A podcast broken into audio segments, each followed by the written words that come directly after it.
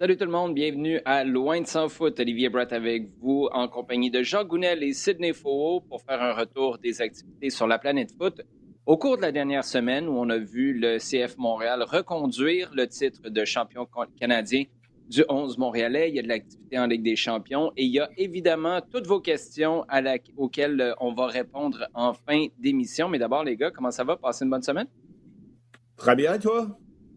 Euh, oui, oui, oui. Écoute, euh, j'ai euh, un genre de vide avec lequel j'ai de la difficulté à négocier cette semaine, sachant que depuis la mi-avril, il y a rarement eu un moment où on ne parlait pas du CF Montréal ou de ce qui s'en venait pour le CF Montréal. Là, on est en mode bilan. D'ailleurs, on va en parler au cours des prochaines minutes.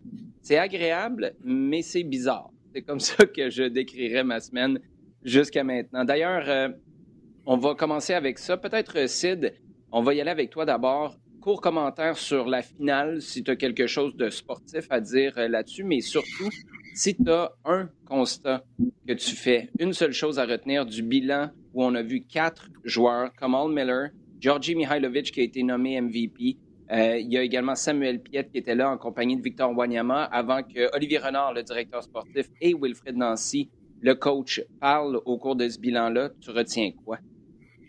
Alors sur le match euh, de, de, dimanche, on peut dire que c'est un, match à l'image de la saison.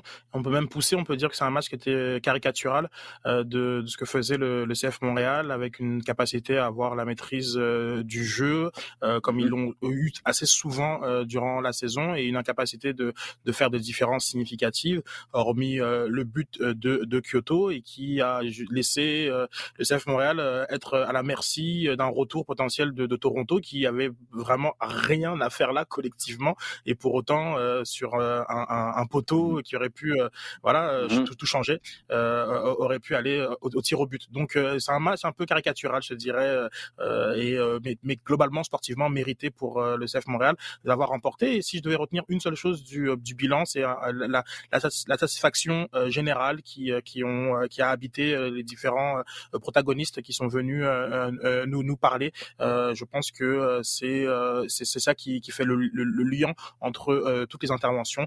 Euh, on est quand même satisfait euh, de, de, la saison et du travail mis, sur, le, terrain, sur le terrain depuis le début de l'année. si tu prends les conversations que tu as eues sur le dossier depuis, si tu prends ce que tu vois passer sur les réseaux sociaux, dirais-tu que la satisfaction est générale aussi pour ceux qui ont reçu, qui, comme nous, ont écouté ce bilan-là? Ça va dépendre. Il y en a qui ont des peut-être un, peu plus d'exigence. Euh, je crois que il y a eu, il y a des nuances. Hein, ça, c'est juste en, un mm-hmm. mot. J'ai tenté de répondre. Euh, Samuel Piet reconnaît aussi que l'objectif euh, de faire les séries n'a pas été atteint et donc a refusé de dire que c'était une, une, saison réussie. donc à moitié. Donc c'est un peu dans un côté blanc ou noir. C'est un peu, c'est un peu compliqué de, de, de, de, de d'évaluer cette, cette, saison euh, parce qu'on peut pas nier euh, voilà que c'est avant tout euh, l'accession aux séries qui, qui, est, qui est importante. Euh, mais euh, je crois que d'un point de vue du public c'est compliqué. Cette année-là est tellement à la fois sportive et en dehors du terrain que c'est compliqué de, de, de, de, pouvoir évaluer le, le, le, sentiment général. Mais je crois quand même que les gens sont capables de reconnaître que les choses qui se mettent en place sur le terrain sont encourageantes. Ouais, sur le terrain. Je pense que c'est là où c'était une sage décision. On ne sait pas ce qui va venir par la suite. On en parle pendant depuis euh, deux semaines maintenant ici à Loin de Sans Foot.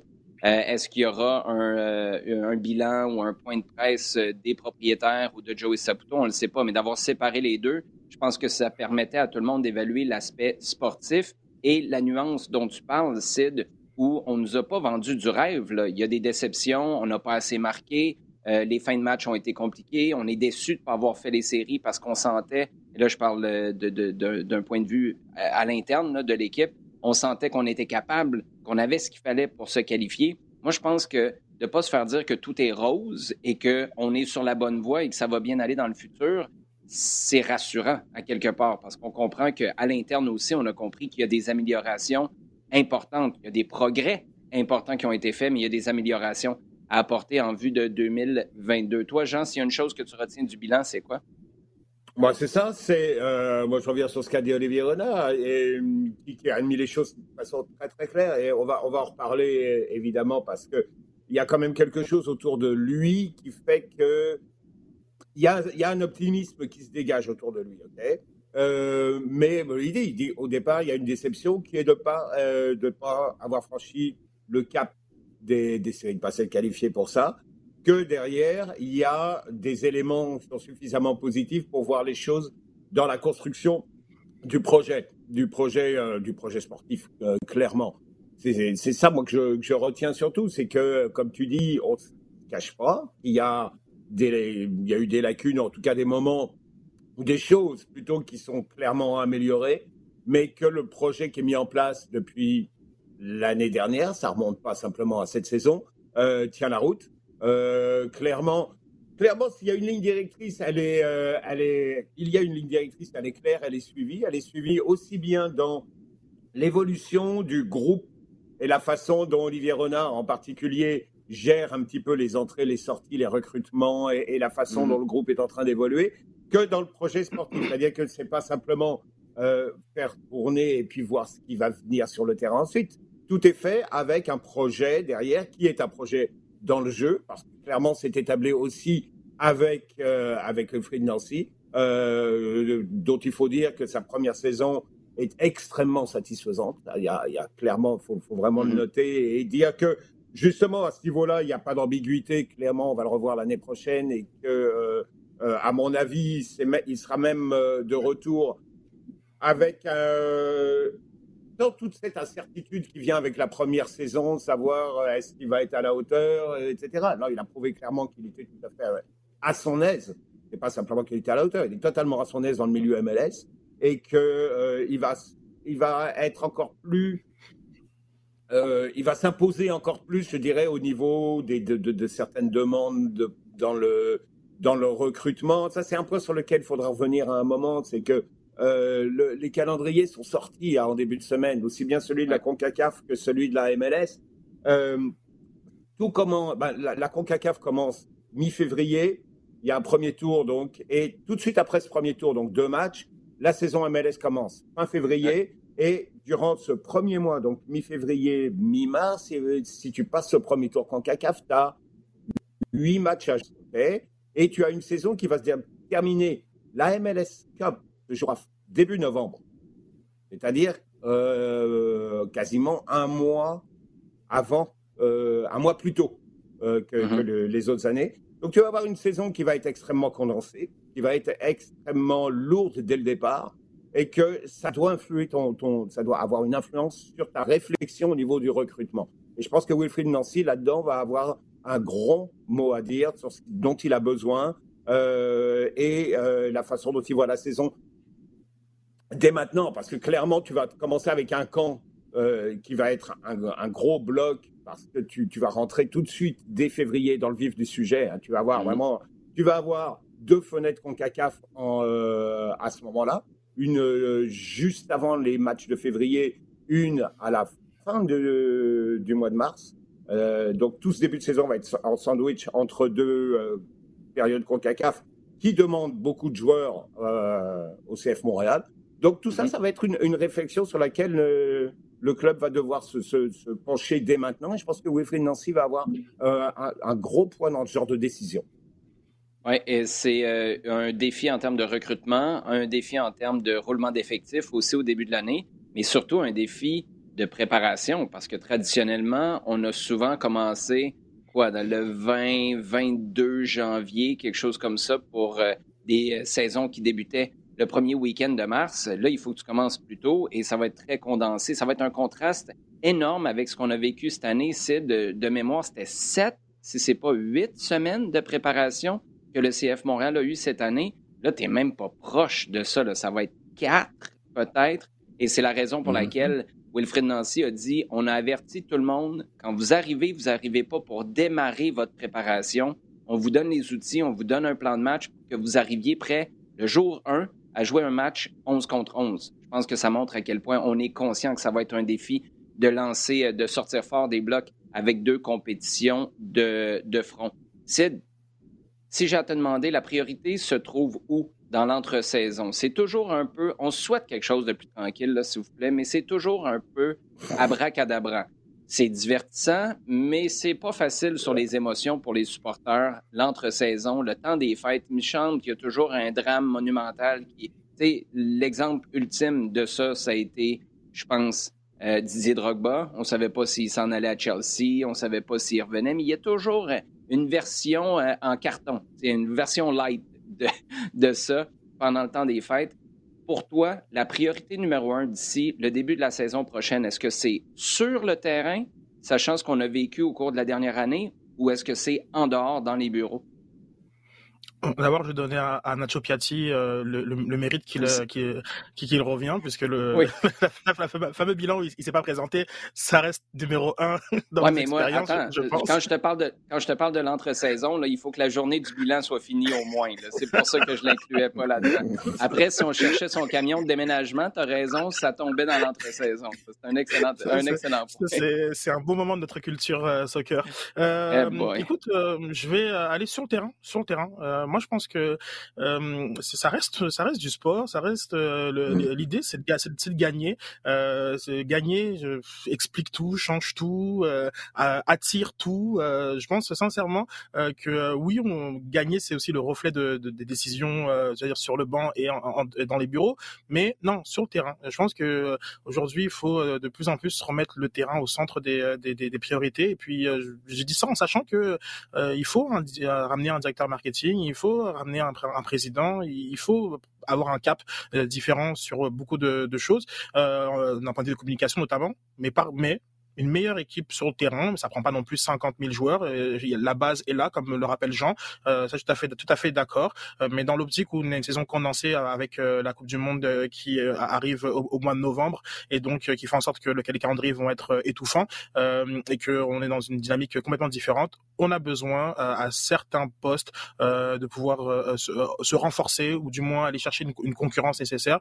Et il y a un gros morceau qui au, jour d'aujourd'hui, pour prendre, reprendre l'expression, euh, est à combler, c'est Rudy Camacho. Et on, mm-hmm. on, peut pas nier que euh, euh, la stabilité de la défense et la capacité à cette équipe-là à, à, relancer le, le, ballon comme, comme, comme elle le fait est en grande partie due à la présence de Rudy Camacho au centre de la défense à 3. Et euh, ça, c'est un, un, élément qui sera à combler. Et je pense qu'on n'est pas dans une espèce de projection de potentiel comme on pouvait l'être avec Louis Binks et, et, sa fameuse saison 2021 qui n'a pas existé à mm-hmm. Montréal. ce qu'a fait Rudy Camacho, c'est quand même euh, d'un autre niveau euh, que la révélation de Louis en 2020. Et, on aura un gros chantier euh, de ce côté-là pour, pour 2022 avec son remplacement éventuel avec les informations qu'on dispose aujourd'hui à un moment on se parle. Es-tu en train de me dire que Rudy Camacho aurait été ton MVP, Sid? Non, non, pour moi, c'est. Non, je sais, je sais, été très. je sais, j'essayais juste d'envoyer ma canne à pêche là, pour voir si tu allais, euh, si allais prendre là-dessus. Euh, ça va être intéressant, on parle de recrutement. Là. C'est un gros pari que peut-être qu'Olivier Renard nous dirait, pour moi, je suis très confortable, j'ai confiance en ce qui s'en vient, mais pour moi, c'est un point de bascule, ça, dans le, plan d'Olivier Renard puis sa capacité à dire, tu sais quoi, si ça ne tente pas de prendre l'offre qu'on a sur la table, peu importe le niveau de jeu que tu as offert, j'exagère peut-être un peu, là, Rudy Camacho, c'est quand même pas les meilleures années de Nacho, de Nacho Piatti en termes d'importance pour l'équipe, mais cette année, il a été ultra important quand même pour l'équipe.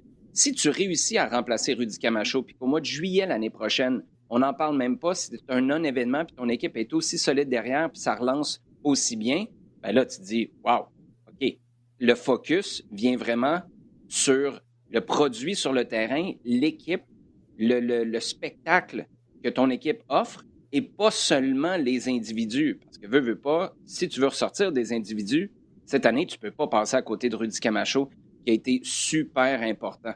Euh, pour toi, Jean, le, sur le terrain ou dans les bureaux, la priorité de l'entre-saison?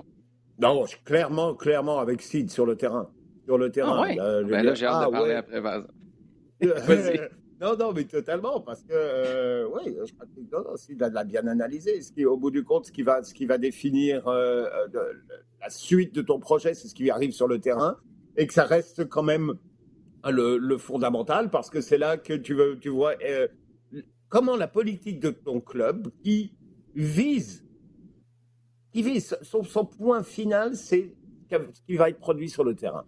Euh, et euh, si c'est intéressant et que ça excite les gens et que ça donne envie d'y aller, que ça donne envie de continuer, de, de, continuer à faire le chemin ensemble, et, etc. Si, euh, si c'est encore un truc, on ne sait pas où, ça va et que ça se traduit par un recrutement n'importe où, n'importe comment, et que finalement tu vois des joueurs qui viennent, qui se partent, et qu'il n'y a plus d'identification, qu'il n'y a plus rien, tu, peux faire venir n'importe qui, ça va pas durer longtemps. Donc, euh, non, moi je suis entièrement d'accord, c'est sur le terrain. Et ce que j'ai vu cette année, par exemple, avec l'arrivée régulière de, jeunes, je ça mhm. bien. J'ai trouvé ça très bien. Et, et, et c'était pas simplement dire on fait jouer des jeunes. Euh, parce que ça peut être très, très simple de les mettre, euh, d'en mettre 5 à Halifax et puis dire euh, Ah, ben on a fait jouer des jeunes. Non, là, c'est des gars qui, qui ont joué un peu tel match, mais qui étaient prêts à revenir et qui ont été remis en, en, situation de match la semaine d'après. Et c'est surtout ça, c'est la continuité, la régularité là-dedans qui fait que ça, avance, que le projet avance. Que, euh, alors ça, ça me navre, ça, d'entendre parler de joueurs désignés, ceci, joueurs désignés. Arrêtons avec les joueurs désignés. Monte un groupe qui tienne la route, qui soit solide, qui, qui soit bien. Après, tu verras qui vient. Si tu as la, possibilité d'avoir quelqu'un qui vient faire une énorme différence, d'accord. Pour moi, c'est pas une priorité. Ta priorité, elle est sur ton groupe et la façon dont il s'exprime actuellement. Voilà. Euh, fais-moi fais-moi trois coups à la Carmen Miller l'année prochaine et puis euh, voilà, bravo. Euh, c'est ça que je veux savoir, c'est ça que je veux voir avant tout. parce que parce que là on n'en est pas à garder les des individualités exactement tu vas regarder le projet et tel qu'il avance et sur 2021 la seule chose que tu peux dire c'est qu'il a bien avancé il a bien avancé mais là je vais vous donner mon opinion on a parlé de quoi toute l'année? Bah, d'identité. Ben oui, l'identité et du, rebranding. Ben, c'est ça. Puis c'est la raison pour laquelle moi, c'est même pas proche et je suis d'accord avec tout ce que vous avez dit. Mais c'est même pas proche. C'est dans les bureaux, il n'y a pas photo. La priorité des bureaux, elle se retourne, puis elle voit même plus la priorité du sportif en arrière. D'abord parce que tu n'es pas obligé de la regarder. Tu es en business avec Olivier Renard et Wilfred Nancy, tu es sur la bonne voie. Tu espères de continuer de la même façon. La raison pour laquelle c'est la priorité, c'est pas juste 2021-2022. Euh, Didier Drogba, souvenez-vous, je faisais la blague tout à l'heure avec le Noël, ça avait été géré de manière catastrophique. Drogba était là-bas. Il n'y a personne qui a parlé. Je me souviens, moi, j'étais sur le téléphone avec le club le 23 au soir. J'étais en train de magasiner sur Sainte-Catherine. Oui, j'ai magasiné mes cadeaux de Noël en retard cette année-là, je suis désolé. Mais c'était ça pareil. On essayait de savoir, est-ce que vous allez parler, allez-vous pas parler? silence. Ça avait été géré tout croche. Finalement, Didier Drogba revient. On le force à s'excuser publiquement auprès de l'équipe et à faire de l'aplaventrisme. Après, tu te ramasses avec un Didier Drogba qui a une saison 2016 euh, qui n'a rien à voir avec sa saison 2015. Bon, ça, peut arriver sportivement. Puis tu lui fais des adieux un peu tout croche alors que le stade olympique est à moitié vide après une finale contre Toronto. On savait même pas que ça s'en venait. Tu lui donnes un, cadre, il parle deux secondes, puis il s'en va. Ça, c'est un exemple. Après, ce qui est arrivé avec les Ultras la semaine passée, le focus vient là-dessus. Il y a plusieurs personnes qui m'ont dit, on le saura jamais, mais il y a plusieurs personnes qui m'ont dit, et c'est pas des euh, défenseurs des Ultras, mais ils m'ont dit, si les Ultras, ça marche, cette affaire-là, le stade est plein, puis tout le monde en aurait profité.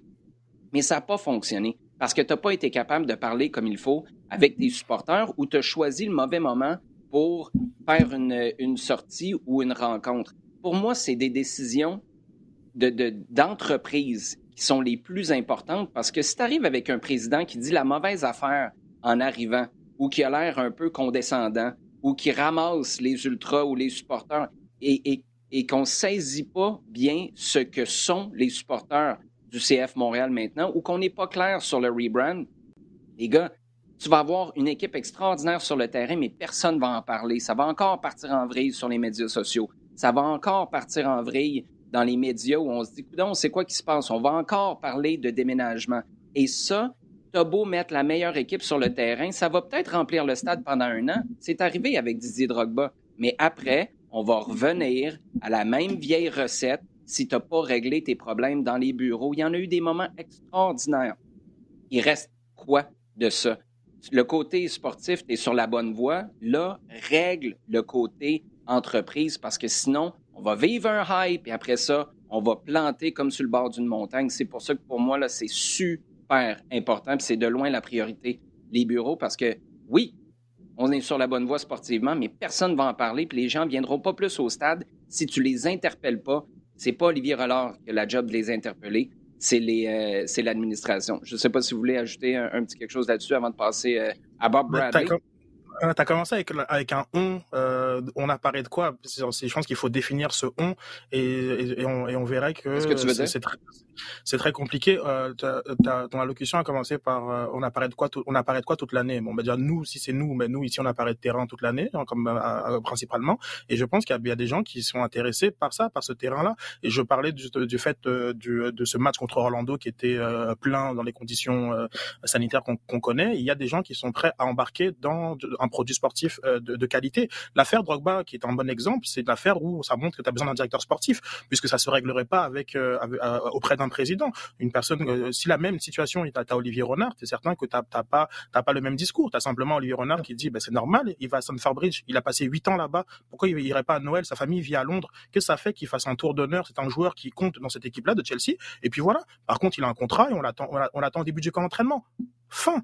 Donc ça, c'est des histoires qui, euh, qui, qui peuvent se régler avec, la meilleure communication, mais là, là, c'était vraiment l'absence d'une personne forte d'un point de vue sportif, et ça, on l'a. Maintenant, il faut se focuser sur ceux qui veulent embarquer dans ce qui se met en place, et pour ça, eux, ils embarqueraient plus avec une équipe qui serait compétitive. Ceci étant dit, c'est, ça veut pas dire qu'il y a, a pas plein de problèmes qui sont à régler euh, du côté euh, administratif. Ça, c'est ça, je, comprends, sauf qu'on a parlé de la déconnexion, puis euh, de nous trois, je pense que tu es le mieux placé, Sid, pour prendre le pouls sur le plancher des vaches, dans le soccer amateur, sur les terrains, euh, à Montréal en particulier. Euh, moi, les échos que tu as, ça parle davantage du produit qui est mis sur le terrain ou du drama qui est autour? Mettons là, que tu as à gager l'aiguille. Quand est-ce que ça en parle davantage?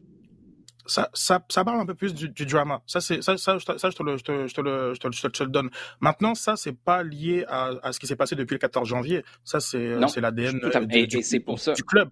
c'est pour ça que tellement moi, raison. Puis, juste pour conclure là-dessus, puis tu fais bien. Si j'étais pas clair là-dessus, tu fais bien de le clarifier. C'est pour ça que pour moi la priorité est là parce que c'est pas une histoire de Kevin Gilmore, c'est pas une histoire de rebrand, c'est pas une histoire de 2021, c'est l'ADN de l'impact que tu as traîné avec toi au CF Montréal et c'est pour ça que moi je veux. Euh, excuse-moi, je t'ai interrompu là-dessus, mais. Non, non, non, du tout. C'est là la priorité. c'est ça que je voulais que je voulais quand même euh, préciser. Il y, y, a un bagage qui est, qui est là, qui est pas dû en fait à, à, l'administration récente et, et, aux choix récents qui ont été faits. Et après, bon, parmi gens comme les, les supporters qui nous parlent d'un stade plein, le stade était plein en 2015 pour pour Didier Drogba. Faut arrêter de s'en fantasmer que le stade était plein genre, avant. Mais c'est vidé. Euh, il, il s'est il s'est vidé il s'est vidé mais comme avec euh, c'est ça après et puis il s'est vidé avant aussi avant le, avant, avant le, le, rebrand et ça et ça aussi je pense que lorsqu'il faut il faut il faut en parler véritablement du fait qu'il se soit vidé avant le rebrand et ça je pense qu'on parfois on n'est mm-hmm. pas prêt à cette conversation là mais euh, mais mais tout ça tout ça pour dire que je suis 100% d'accord avec toi sur, sur, sur ces points-là. Maintenant, je mettrai pas autant de distance entre, entre, entre, les, entre les deux priorités qui sont, enfin, je veux dire, quasiment équivalentes. Euh, et, et c'est là où je crois que il faut pas négliger le, le fait qu'il y, a y a un train et ce train-là, quand il en marche, on, le reconnaît. Et il y a des passagers qui vont suivre ce train-là et qu'à un moment donné, ben, ceux qui sont, ceux qui veulent être hackés pour des raisons qui seront, qui, depuis 20 ans n'ont jamais été euh, adressées ou résolues, je, pense qu'à un moment, donné, il faut, il faut voir la, la, destination. Oui, et euh, quand tu parles de distance entre les deux, tu as raison que j'en mets une importance, mais c'est euh, ça va avec mon niveau de confiance qu'il y a avec l'un et avec l'autre. Je regarde le sportif, je me dis, je peux fermer les yeux pendant six mois, je vais les rouvrir. Je pense qu'on va être à une bonne place. Si je me dis, je ferme les yeux pendant six mois, et là, tout d'un coup, on a pris des décisions sur le stade, le rebrand, le président, je me dis, eh boy, ça va comme être un coma d'à peu près 15 ans. Mais ça, ce serait un autre dossier. Jean, Bob Bradley qui débarque euh, comme, tu sais, euh, on aime avoir des bons méchants du côté du Toronto FC. Aller chercher le père de l'autre, Bob Bradley, non seulement pour être coach, mais pour être directeur sportif aussi, écoute, on ne pouvait pas avoir un meilleur cadeau pour finir l'année après avoir battu Toronto en finale de championnat canadien.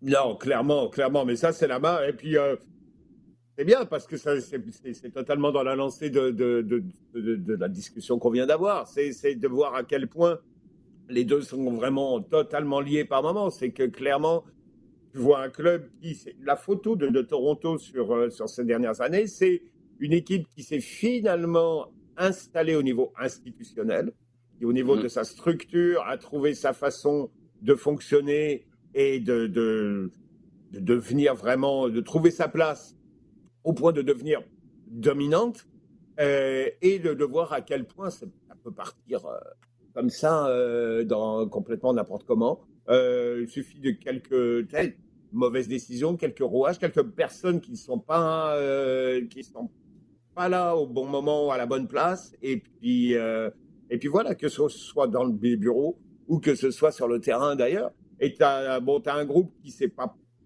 suffisamment, n'a pas été suffisamment renouvelé. Et ça, je pense que c'est parce qu'il y a eu de mauvaises décisions au moment du nouveau, de l'arrivée d'un nouveau directeur général, euh, qui n'a pas voulu prendre de, décisions trop tranchées et euh, qui fait que le club a traîné. Probablement, je pense que le club aurait dû à un moment prendre certaines décisions vis-à-vis de ses cadres, en particulier Bradley en particulier Altidor, euh, plus tôt, et essayer de, se projeter vers un renouvellement beaucoup plus vite plutôt qu'aller. Alors eux, ils sont allés chercher, euh, ils vont aller chercher tel, euh, tel. C'était la lignée, la, la suite Jovinko. Il fallait qu'on aille chercher Pozzuelo, il fallait qu'on aille chercher un tel, il fallait qu'on aille chercher un tel.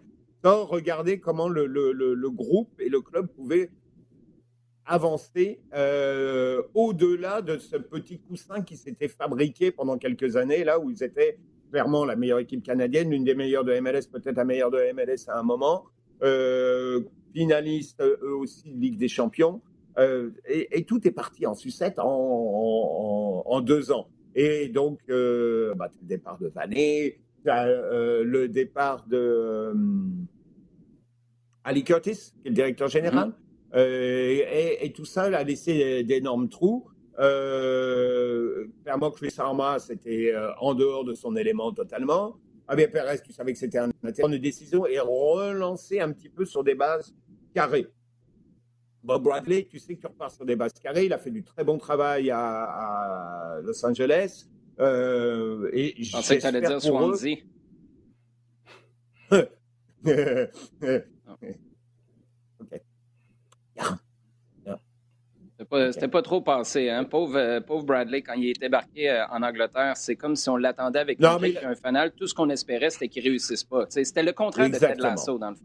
Non, non, complètement. Non, mais tu as, raison. Lui, il est arrivé, c'était perdu d'avance. Il aurait dû faire des miracles euh, pour y arriver. C'est un peu d'ailleurs ce qui est arrivé à JC March pendant un moment, hein, euh, -hmm. de, de, la même façon. C'est que on était content de le voir, mais on était content pas mal de lui taper sur la tête en disant oh, bon, il est américain.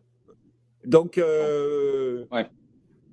non, c'est sûr. Mais enfin, bon, pour, pour revenir à Toronto, euh, c'est clairement une, une, situation qui est partie dans tous les sens, justement parce qu'il n'y a pas eu euh, de, de, décisions fortes qui ont été prises à un moment. Toutes les, les, petites pièces sont parties dans tous les sens, là, et tu te retrouves avec une équipe qui, euh, de finalistes, multifinalistes MLS, se retrouve en dehors des séries et, et, et surtout qui n'a plus d'identité dans le jeu du tout. Euh, en 30 secondes, Sid, si tu veux ajouter quelque chose là-dessus et peut-être une question aussi. Est-ce que Michael Bradley, il y a 34 ans, là, si je ne me trompe pas, euh, est-ce qu'il se ramasse dans le staff de son père dans pas long?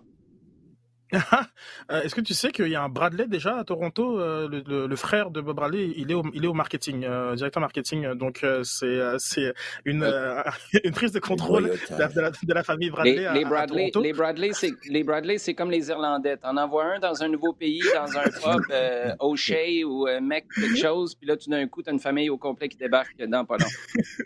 Mais écoute, je l'ai pas trouvé mauvais d'ailleurs en, en, défenseur central. C'est pas pas la première fois que je, je, que, que, dire en marketing. Que je le pense. Non, non, non. Mais quoi que le marketing de Toronto est quand même est, est quand même oh, oui, un, un, de, de, de, bonne facture. Euh, c'est une équipe qui est un peu bizarre yeah. puisque euh, je pense que l'an passé, ce que tu as dit deux ans, mais l'an passé ils sont ils, sont deuxième au Supporter Shield euh, ou trois, donc comme ils, ils sont très jusqu'à mm -hmm. dernière journée ils sont ils sont avec Philadelphie. Euh, donc c'est une équipe qui, a, qui, a, qui avait bien vécu finalement le, le, le, fait qu'ils étaient à, à l'étranger, comme ils étaient eux ils étaient basés ailleurs à, dans l'État de New York, mais je sais plus très bien où ils étaient situés. Mm -hmm. Mais bon, ils avaient, ils avaient bien fait. Euh, mais cette année, gueule de bois. Et parfois, quand, enfin, quand Toronto, quand ils décident de plus jouer, euh, ils, jouent plus du tout. Ça doit arriver il y a deux trois ans je pense aussi ouais. où une saison ils, font une saison mm -hmm. complètement euh, voilà, à l'envers alors que bon Après la Ligue des Champions Exactement. Euh, voilà, donc ils ont, ils ont ces espèces de gueules de bois euh, de saison dans, dans un contexte où il n'y a pas de relégation non plus. Bon, ça, ça, ça change pas grand chose. Je crois que le départ d'Altidor euh, va faire, va faire du bien parce qu'il était devenu son propre club et l'arrivée de Bradley, de Bob Bradley va, fera aussi du bien pour, pour cette équipe. un enjeu, garder Soltedo qui, qui a, qui a l'air de vouloir partir selon, selon ce que, ce qu'on, ce qu'on, mm. lit. mais c'est une équipe qui il n'y a pas, il y a pas non plus quatre joueurs de l'équipe canadienne euh, pour rien dans cette équipe, dans, cette équipe-là. Donc, euh, mm-hmm. ce sera intéressant à, à, voir aller. Oui, et euh, on parle de Ligue des champions du côté de Toronto. Ça me rappelle la Ligue des champions 2015. Je veux juste faire une dernière petite parenthèse par rapport à ce que je disais tantôt, les priorités. Moi, je me souviens d'avoir été bien, bien, bien excité au mois de janvier, février 2015. Puis tout d'un coup, Joey Saputo est débarqué pour nous dire qu'il n'y avait pas de buzz, puis il avait peur de marquer l'histoire de manière négative. Je te confirme qu'il y a une couple de personnes qui s'étaient dit Ouais, cette équipe-là, peut-être qu'on va attendre une couple de mois avant d'aller la voir au stade olympique ou au stade Saputo. C'est pour ce genre de commentaires-là que je préfère des priorités début administratives que sportives au cours euh, des prochaines semaines, des prochains mois. Les gars, en temps additionnel maintenant, Ligue des champions, Jean, Explique-moi ce qui se passe avec les clubs espagnols. Ah, je crois que hum, eux aussi, on parle de gueule de bois là, parce qu'ils ont été pendant une douzaine d'années sur un nuage, hein, clairement euh, hmm. au-dessus du lot d'une façon générale. Clairement, depuis plusieurs, depuis quelques années, les clubs anglais, ou en tout cas une certaine crème de, de clubs anglais arrivent à, reprendre les, les places en volume que les clubs espagnols avaient en, Europa, en, Ligue des Champions. Petit à petit, tu vois que ce sont les clubs anglais qui prennent la place, qui était logique. L'Angleterre est passée devant au classement UEFA. Clairement, avec leur pouvoir, avec leur volume euh, financier, ils sont, et on le voit clairement année après année, ils sont en train de, grignoter euh, sur, pas mal de championnats. Et le seul qui était de leur niveau, voire même peut-être un moment supérieur, qui était la Liga, a connaît de, des difficultés à ce niveau-là et la Liga est en train de travailler énormément à renouveler et à trouver de nouvelles solutions. Ça se sent au niveau des clubs phares. Euh, Barcelone en a parlé, qui clairement est dans un trou parce que financièrement, ils se sont retrouvés dans un trou. Et mmh. là, tu vois clairement un problème financier, mais ça, on peut en parler dans, plein d'endroits. Mais Barcelone, c'est celui peut-être qui, pète aussi complètement. Comment euh, une mauvaise gestion financière a un impact direct sur ton, sur ton projet sportif. Euh, non seulement direct parce que tu peux pas regretter, etc., mais à long terme parce que là, tu vois clairement à quel point Xavi a du boulot et a du méchant boulot sur les mois qui viennent, voire les années qui viennent s'il euh, reste. Donc, euh, ben écoute, il a commencé là, pas, avec... Attends, euh, attends, t'es pas en train de mettre Xavi dehors tout de suite, là? Comment ça, s'il reste, on va lui donner un break un peu, s'il vous plaît? Il reste plusieurs années, je veux dire, on va voir. OK, parfait. Xavi out. Euh, non, non, non, non. Clairement. Mais, mais donc, ce qui se passe, c'est qu'ils avaient un match à domicile contre Benfica où ils devaient absolument se mhm. sortir et essayer de gagner pour assurer, pour en tout cas se donner une, une euh, quasi-certitude de qualification au tour suivant. Là, ils font match nul et ils sont dans l'obligation d'aller gagner à Munich. Clairement, euh, c'est pas bien.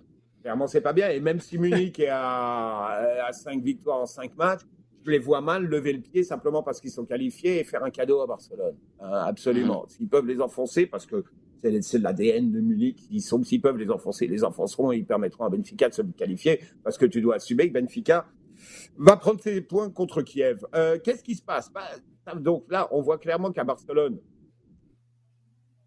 il y a, y a un problème et que c'est un problème qui est profond et qui ne va pas sortir simplement et qui ne va pas euh, se résoudre simplement avec l'arrivée de Xavi, hein, euh, c'est certain. Mm. Du côté de l'Atlético, c'est autre chose. L'Atlético, ils étaient en situation moyenne avant le match d'hier contre Milan.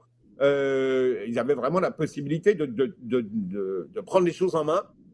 Ils le perdent ce match. Et et, c'est un Atlético, euh, bah, c'est l'Atlético du début de saison, là. Eux aussi, euh, parlaient, de gueule de bois. Le titre euh, qu'ils ont arraché l'année dernière, j'ai l'impression que ça les a, ça les a pas mal émoussés parce qu'ils ont pu ce même, euh, ce même mordant, ils ont pu ce côté euh, couteau entre les dents qu'ils avaient avec Simeone, qui est la marque de fabrique de l'Atlético sous Diego mmh. Simeone. ça, alors l'année dernière, non, il y a deux ans, ça leur était arrivé. et ils s'étaient retrouvés euh, en, cours de saison, en milieu de saison. Il y a eu un moment où même on disait que Simeone n'allait pas, euh, pas terminer, terminer la saison. Ils se sont retrouvés et ils ont redémarré. Est-ce qu'il faut attendre ça? Peut-être. Ce sera beaucoup plus dur cette fois-ci à, redémarrer parce que tu sens qu'il leur manque, euh, il leur manque quelque chose. Il leur manque vraiment. Mais ça, c'est quand même, euh, c'est quand même impressionnant de la part de Diego Simeone parce que tu parles d'une marque de fabrique, c'est usant, jouer et penser comme on joue et on pense du côté de l'Atlético sous Simeone, d'avoir été capable quand même de relancer cette machine-là.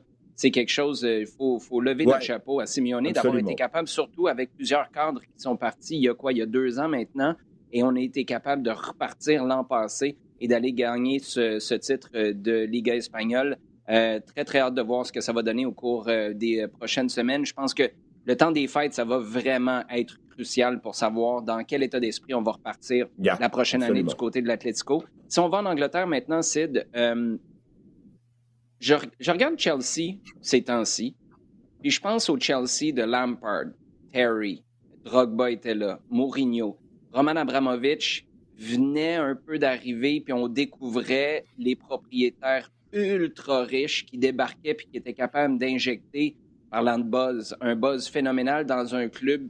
Je veux pas dire qui vivotait, là, mais qui connaissait pas les hauteurs de l'Europe et qui n'était pas sur, euh, sur le toit du monde. Est-ce qu'on ne donne pas assez de crédit à ce qui se passe à Chelsea en ce moment? Parce que là, il y a l'argent à Newcastle, il y a l'argent à City. Évidemment, on est peut-être plus branché aussi sur ce qui se passe ailleurs sur la planète avec les médias sociaux, mais à Chelsea en ce moment, c'est franchement impressionnant ce qui est en train de se passer. Oui, tout à fait. Donc, collectivement, c'est une, incroyable euh, machine je pense, de 4-0 qui vient de coller à la, à la, à la Juve euh, en, atteste. Et, euh, mais je pense que quand même, on, est, on, lui donne le crédit à Chelsea. je crois que tout le monde les reconnaît euh, à quel point euh, Tuchel a transformé cette équipe-là. Euh, mm-hmm. Et ça fait même pas un an qu'il est qu'il qu'il est présent et genre son son, son 3-4-3 et quel que soit limite les joueurs parce que là en ce moment Lukaku est, est, blessé mais ça change pas vraiment grand chose. c'est c'est la preuve que que on a ouais on a on a un rouleau compresseur et qui le fait de façon je dirais un peu défensif mais pas pas de pas pas, pas, pas péjoratif, mais c'est surtout une, euh, c'est un, bloc extrêmement euh, solide et qui, euh, enfin, je, je trouve pour aller pour pour être venu s'accrocher à ce à, ce à ce et, plus que s'accrocher d'ailleurs même à, ce à ce duo infernal de Liverpool City il, fallait il fallait être costaud et, ils l'ont été. Et puis je pense que ce qu'il fait aujourd'hui euh, est très intéressant parce que ça prouve que finalement son, le, le parcours qu'ils qu'ils ont eu en, en, en, Ligue des Champions, qu'on pouvait peut-être balayer un petit peu avec, euh, mhm. avec de la réussite, euh, prouve que non, c'est pas c'est loin d'être un, un, accident. C'est simplement la conséquence d'un travail qui, qui s'est fait à une, vitesse éclair et, et, qui, et qui porte fruit. Et non, c'est impressionnant, c'est le terme. Oui, j'allais dire, c'est peut-être parce que fut un temps où Chelsea était la saveur du mois. Euh, c'était plus la saveur d'une décennie. Et là, tout d'un coup, on a commencé à voir d'autres saveurs se présenter. Euh, c'est la, preuve que tu as, un gars qui, est arrivé en cours de saison et qui a réussi non seulement à remotiver tout le monde, mais à les remotiver autour d'un projet de jeu, parce que là aussi, il faut revenir à ça, le projet de jeu, s'il en parle, euh, c'est une équipe qui est impressionnante dans sa compacité. il n'y a, pas d'espace, il n'y a rien qu'elle qu'elle n'occupe pas, euh, qui s'exprime d'une façon. Euh, tu vois que les gars, ils jouent en bloc, ils jouent euh, à l'unisson par moment. Dans, certains moments de certaines séquences de jeu, c'est vraiment impressionnant parce que tu vois à quel point c'est préparé, quadrillé et que chacun a à la fois son, module de, de, jeu, d'occupation du terrain et de, déplacement, mais le fait en fonction des autres. Il y a, vraiment des, interactions qui, je trouve extrêmement impressionnantes et qui vont au-delà du talent des joueurs. Il y a vraiment un travail et une réflexion derrière tout ça qui sont euh, wow. Et que tu vois que Tourelle, euh, lui donnant le temps, tant qu'il y ait autant de pression que ce qu'il a connu à Paris. Mine de rien, c'est Chelsea, mais il n'y a pas eu la même pression. Peut-être parce que justement Chelsea était passé un peu en dessous dans le, le drame collectif derrière euh, Liverpool, Manchester City ou à un autre niveau mm-hmm. Manchester United. on en parlait moins, il était un peu sous le radar. et, et certainement pas favori de quoi que ce soit l'année dernière. Et ça leur a permis quand même de travailler et de préparer ces bases-là avec une certaine sérénité. Un court commentaire, Jean, avant qu'on passe euh, au sujet chaud sur euh, une situation déplorable au Qatar. Des journalistes norvégiens qui sont allés là-bas pour euh, enquêter sur les conditions de travail dans les stades qui sont toujours en construction pour la Coupe du Monde à la fin de l'année prochaine. deux journalistes qui ont été arrêtés à leur passage à l'aéroport en route vers la Norvège. Leur dernière contribution avait été de dire oui, on nous présente euh, un discours de travailleurs qui dit tout va bien, on est heureux, ça se passe comme il faut, mais il y en a d'autres à qui on a parlé qui vont pas bien du tout. Euh, d'abord, d'un point de vue journalistique, c'est inquiétant, mais qu'est-ce que ça annonce pour la suite? Est-ce que c'est euh, la présence des médias qui est à repenser pour l'an prochain? Est-ce que ça met des barrières ou est-ce que c'est juste un événement comme ça et au final, on voulait juste envoyer un message puis quand la compétition va arriver, un peu comme c'est arrivé à Sochi, souviens-toi, il y avait un paquet de reportages qui étaient faits sur la périphérie des Jeux, l'impact en Russie. Comment tu vois ça pour l'année prochaine?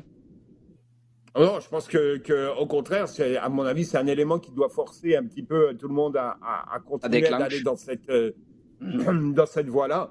Euh, je crois que il faut il faut euh, utiliser utiliser cette opportunité-là qu'est la Coupe du Monde pour, euh, pour continuer de, de, parler, de mettre le doigt sur, euh, sur ce qui n'est pas beau. Alors, il y a de plus en plus de reportages, effectivement, et de, et de témoignages sur ce qui se passe au niveau des, des, des, des, des ouvriers, des travailleurs là-bas, en particulier ceux qui viennent de l'extérieur de, du migrants.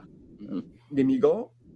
Euh, il y a eu, mais il y a déjà eu. Alors, ce qui est intéressant, c'est qu'il y a déjà eu des certaines améliorations au niveau de, certaines choses, en particulier le type de contrat qu'ils signent, qui font que euh, à un moment tu signes un contrat et tu ne peux plus t'en défaire, euh, tu es, complètement à la merci de ton, employeur. Il y a une évolution. C'est clairement loin d'être euh, suffisante, on va dire.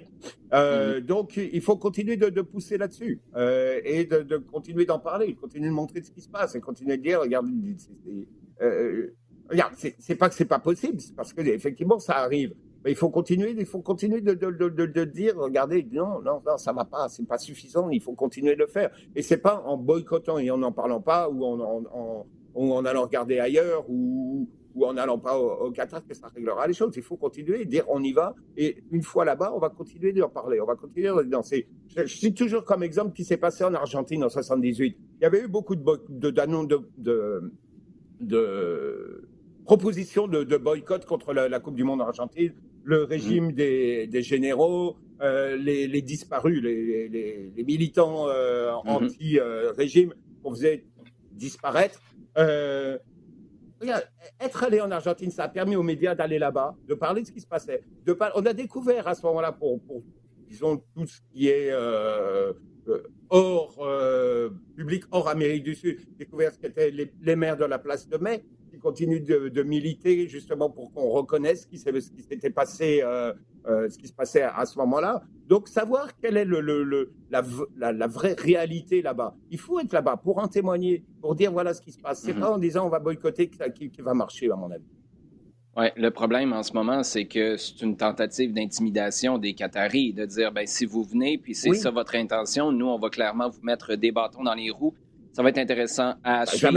ça n'a jamais empêché que ça, que, que, que, parce que on, a la, la, chance d'avoir des, des, des, médias qui euh, euh, vont, veulent pousser et qui ont maintenant, mm-hmm. et, on est loin d'avoir des super protections non plus, il n'y a qu'à voir les, les, rapports qui sont faits tous les ans, mais il y a quand même cette possibilité de continuer de, de, pousser, et si jamais euh, il y, a, y, a, y, a, un blocage et qu'on dit, eh ben, vous, vous venez de faire tel ou tel type de reportage, on vous, on vous renvoie chez vous, d'autres le feront. Je pense qu'on en est à, à ce, à ce moment-là continuer de pousser.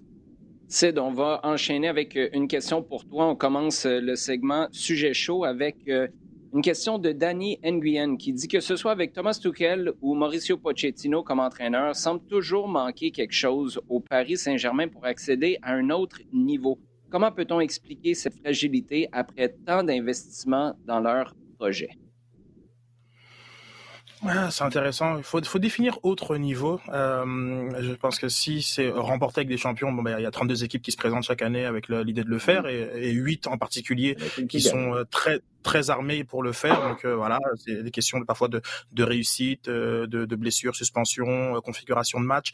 Donc c'est toujours très compliqué. C'est, je, je, pense que on peut prendre les exemples de Manchester City ou de la Juventus qui courent après leur de, de, des champions et, et c'est compliqué. Maintenant, bon, pour répondre plus clairement, on va dire à, à, à la question, c'est vrai qu'il y a un environnement au Paris Saint-Germain qui, qui est à la fois hum, politique euh, euh, et, et, et, financier qui, qui rend très compliqué euh, l'aspect sportif.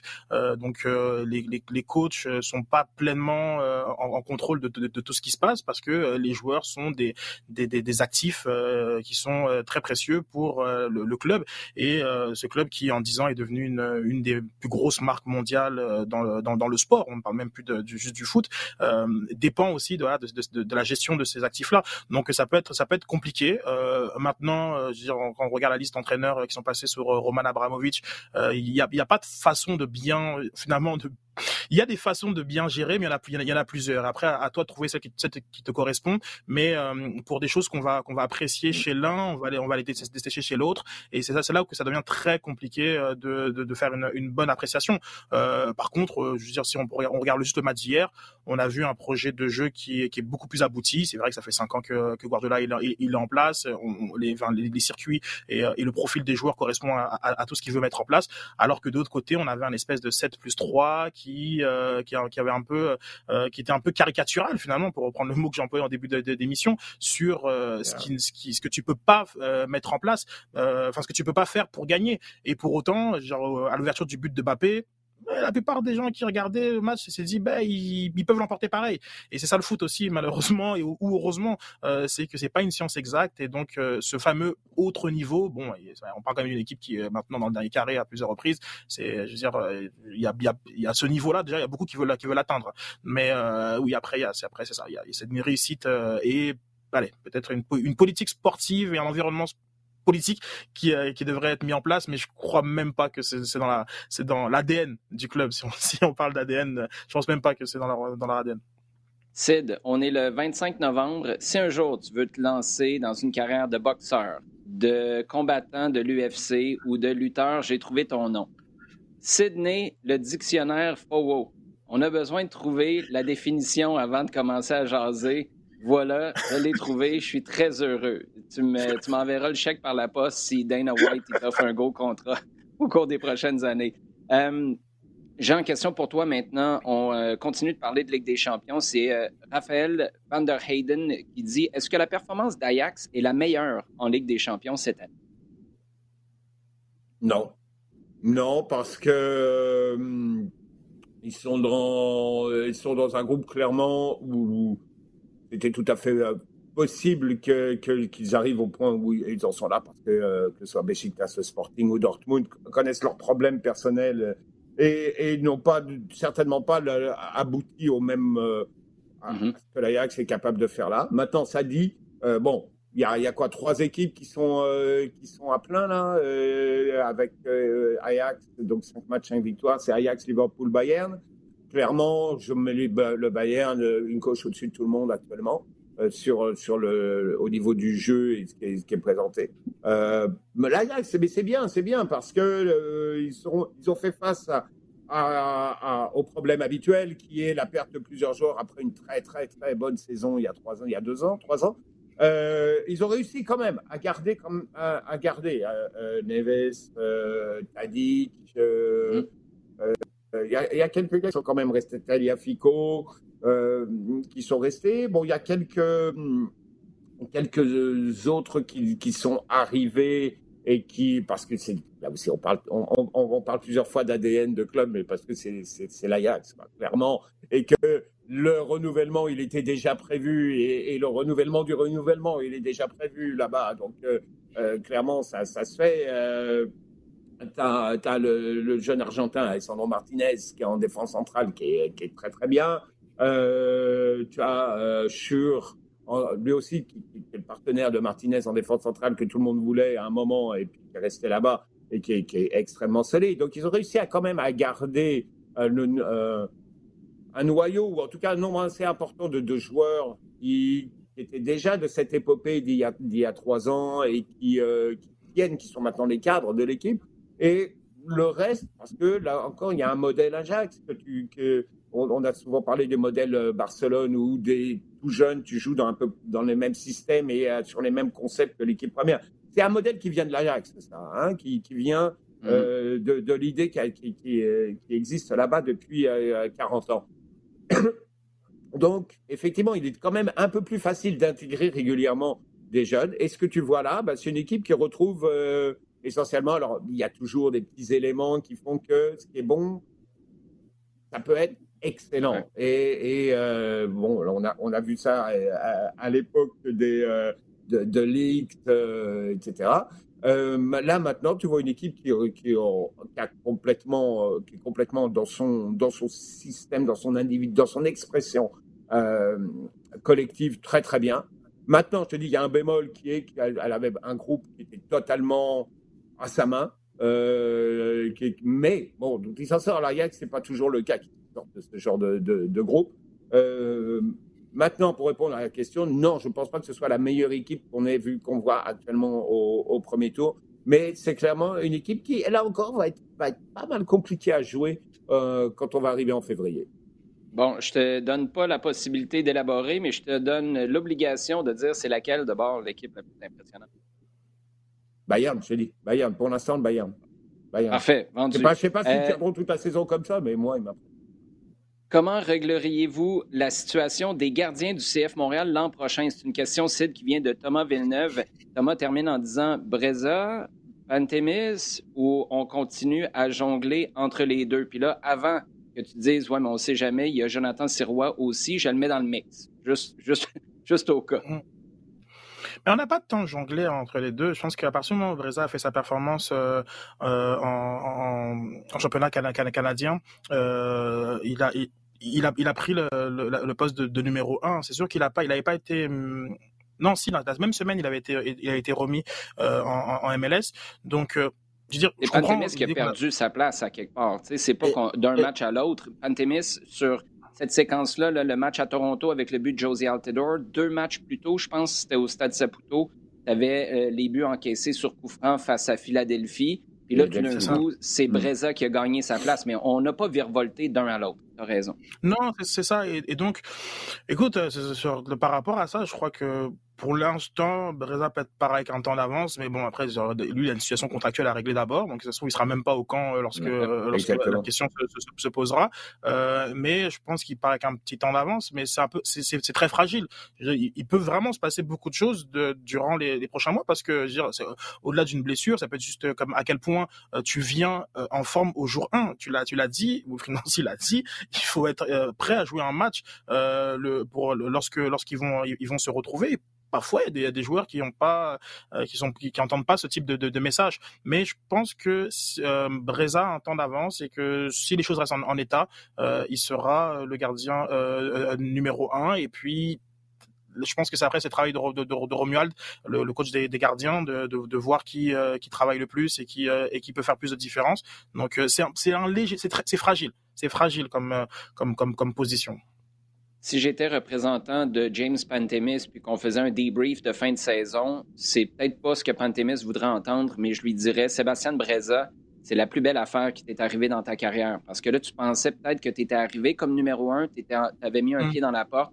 On vient de te rappeler à l'ordre que tu es encore vert, tu as beaucoup de travail à faire. Il faut que tu t'assures d'être un leader, il faut que tu gardes tes joueurs de ton côté, tu les envoies pas en dessous de l'autobus comme il l'avait euh, comme il l'avait fait avec Matko Miljevic puis son mauvais positionnement dans le mur. C'est vrai que c'était mal positionné, mais toi, tu avais des responsabilités aussi. Puis au final, Josie Altidore a réussi à marquer un but. Bref, si tu réussis à le prendre de cette manière-là, je pense que ça peut faire beaucoup de bien à Pantémis. En même temps, si tu t'apitoies sur ton sort, euh, là, ça peut devenir assez contre-productif. Merci. Jean Yachan qui nous demande qui sera le meilleur candidat pour être un nouveau manager de Manchester United, sachant que euh, il y a, une autoproclamation aujourd'hui, je pense, sur Instagram. C'est Eric Cantona qui est sorti pour nous dire Je vous confirme que je suis le prochain entraîneur de Manchester United. Ça n'a pas été repris dans les médias depuis ce temps-là. Vous comprendrez que ça, c'est du grand, grand, très grand Eric Cantona.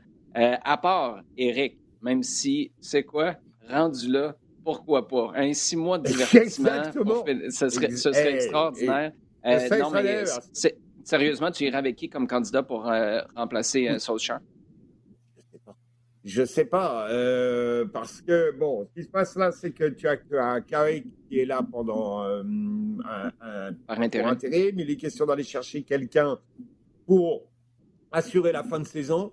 Et pendant ce, tout ce temps-là, le club est en discussion avec X candidats. Est-ce qu'il y a un candidat parmi ceux-là qui s'impose? Non, on a parlé de Pochettino, mais tu vois, ah oui, il y en a un, c'est Eric Cantona. Eric Cantona s'est imposé il y a 10 mois. Cantona, alors, c'est quoi? Ah, Cantona, il va te remplir, regarde par, par le fait que c'est Cantona, il va te remplir euh, Old Trafford pendant 6 mois. Il va, ça va exploser dans 7. Ça, ça, ça, ça, ça, va, ça, ça va, ça va, être comme Paolo Di Canio. Ce serait un genre de Paolo Di Canio euh, quand, il est, quand il est arrivé. Ça va être rempli de passion, puis à un moment donné, ça va péter de tout bord, de tout côté. Il y a, clairement. Mais c'est non, mais c'est c'est pas évident parce qu'il y a là aussi un, énorme problème qui, qui, qui lui n'est pas sportif, qui vient d'avant. Il y a, il y a clairement aucune idée directrice derrière ce club-là qui explique comment on est allé avec, euh, on a viré Mourinho pour mettre Solskjaer qui devait être un intérim, et puis Solskjaer a connu une belle période qui a été bien enrobée, bien présentée avec un joli paquet cadeau, et on s'est dit ah c'est la panacée et tout.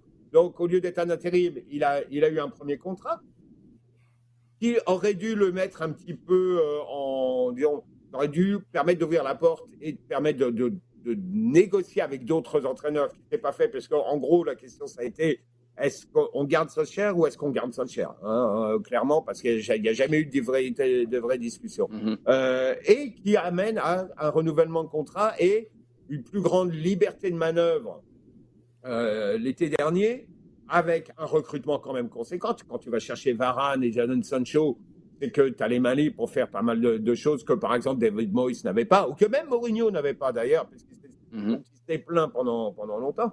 Et qu'en plus, tu fais venir Cristiano Ronaldo, bon, bah, clairement, ça veut dire que tu es, installé là comme, comme il faut. Bon, bah, le bâton, c'est que quand ça ne roule pas, et clairement, on voit que Solskjaer était limité dans, dans ce qu'il était capable de présenter au niveau jeu euh, ça allait nulle part.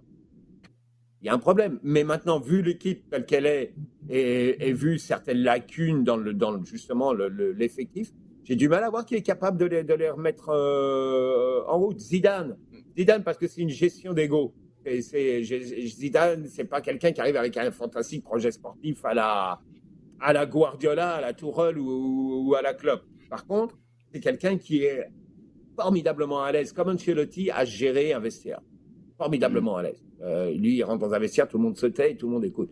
Peut-être que c'est la solution, mais clairement, lui, l'Angleterre, ça lui dit pas trop. Et il y a, aussi une nécessité d'avoir cette adéquation entre l'entraîneur, le, l'environnement, ce que ça représente, etc. Si ça cloche dès le départ, je ne suis pas sûr que ce soit une bonne idée. Pochettino, mais est-ce que Pochettino, avec ce, ce groupe-là, il est capable de faire quelque chose? Suis pas certain non plus. Tu vois les problèmes qu'il a au PSG, alors que euh, mhm. euh, on, pensait que c'était un mariage euh, idéal. mais c'est très difficile de trouver quelqu'un qui faire. Tu tirais avec qui? Un Ancelotti, un Benitez, des gars qui sont comme ça, qui sont extrêmement carrés, qui vont remettre les choses en ordre, qui vont dire bon ben voilà, j'ai Ronaldo parce que Ronaldo clairement va définir une certaine façon de jouer. donc il faut qu'on fasse en sorte d'avoir un rendement maximum avec les joueurs euh, qui, qui y a là. Peut-être que tu veux un super pragmatique. Tu veux un super pragmatique dans ce genre-là. Ouais, ça montre à quel point c'est complexe et juste pour revenir sur, juste euh, pour euh, revenir sur Zidane, tu es en train de proposer plein de gars qui sont passés par Liverpool. tu veux mettre le feu à Old Trafford, Jack. En plus, non mais en plus, clairement, clairement. et juste pour conclure sur Zidane, je te confirme que Piccadilly Gardens, c'est pas la place Real de Madrid. Il va falloir que tu t'adaptes si t'es Zizou. Très rapidement, euh, Sid, parce que le temps file, il y a Eric Michaud qui nous dit est-ce que le PSG arrivera à retrouver le Messi du Barça? A-t-il besoin de temps pour s'adapter ou est-il mal utilisé? Avant que tu me demandes de définir c'est lequel Messi, lequel Barça, je te laisse la liberté de le faire toi-même. Oui, mais, non, mais forcément, forcément, Oli. Je veux dire, il a 34 ans, si je m'abuse. Comme tu veux retrouver celui qui a 19 ans avec les cheveux mi-longs, qui virevoltait sur la ligne, ou euh, le joueur, le joueur de, de 28 ans qui était euh, muté, euh, qui était mu en numéro, 10, faux 9. Bon, je sais, je, c'est, c'est impossible, comme il a plus marquer 100 buts, euh, etc. C'est ça, c'est, il faut, il faut tirer une croix dessus. Et puis, on, on l'a même pas ramené pour ça. C'est une équipe qui a pas besoin d'un Messi qui, qui marque 100 buts. C'est une équipe qui s'est dit, avec lui, on va avoir d'autres contrats de sponsoring. Puis, c'est ça, c'est ça l'opportunité de marché qui s'est présentée. Maintenant, il y a un système de jeu qui pourrait peut-être un peu mieux le mettre en valeur dans espèce et, l'ensemble de l'effectif parce que je pense que là le problème de, Mourinho c'est euh, pardon de, de, de Pochettino c'est vraiment euh, ce système de jeu qui, qui, ne met pas en valeur au moins cinq joueurs de son effectif. Euh, donc il faut il faut qu'il commence à passer en, en 3-5-2 qui qui vive avec les conséquences de ce de ce, de ce 3-5-2 avoir Messi derrière Neymar et Mbappé et, et puis avoir ces deux pistons soit Hakimi Bernat euh, Nuno, Gomez. Et puis on voilà, on, on, vit à trois et c'est derrière et c'est comme ça. Je crois que c'est la, la, seule façon de, de, de optimiser euh, les qualités euh, de Messi. Mais maintenant, oblige l'idée d'avoir le Messi du, du Barça parce que d'ailleurs même le Messi qu'il a dans sa tête n'est même pas le Messi des dernières années. C'est, si on parle du, Messi qui était derrière les Xavi, Iniesta, Busquets, euh, avec euh, Suarez parfois ou, ou, ou mm-hmm. tellement de joueurs ou Henri, Bramovic. Bref, je sais pas, c'est même pas, je, vois même pas de quoi on parle. Là, on, chasse un fantôme. et ça, c'est pas ça, c'est ça, ça, c'est, pas, pas la peine. Mais il y a des systèmes qui peuvent mettre, mettre Messi plus au cœur du jeu et non pas un peu sur la ligne comme on le voit parfois. C'est, un peu frustrant. Ça, c'est clair que c'est à mettre en place par Pochettino je ne sais pas euh, véritablement euh, ce qu'il attend euh, pour le faire. Dans le fond, ce que tu es en train de nous dire, hmm. c'est que c'est le inception du monde du foot. On cherche le Messi qui est dans le Messi, qui avait passé du temps dans le Messi, puis huit Messi plus tard, on se demande si on est dans la réalité ou dans la fiction. Jean Gounel, Sydney, le dictionnaire FOO, merci beaucoup. Ça a été un grand plaisir de jaser avec vous, les gars, comme merci à, toi. à chaque semaine. Merci. Merci à vous euh, à la maison ou en balade ou en voiture, de passer cette heure avec nous à chaque semaine. C'est très apprécié. Vos questions le sont aussi sur Twitter, hashtag LDSF, et continuez de partager le contenu. rds.ca, barre balado-diffusion, iHeartRadio et toutes vos plateformes préférées.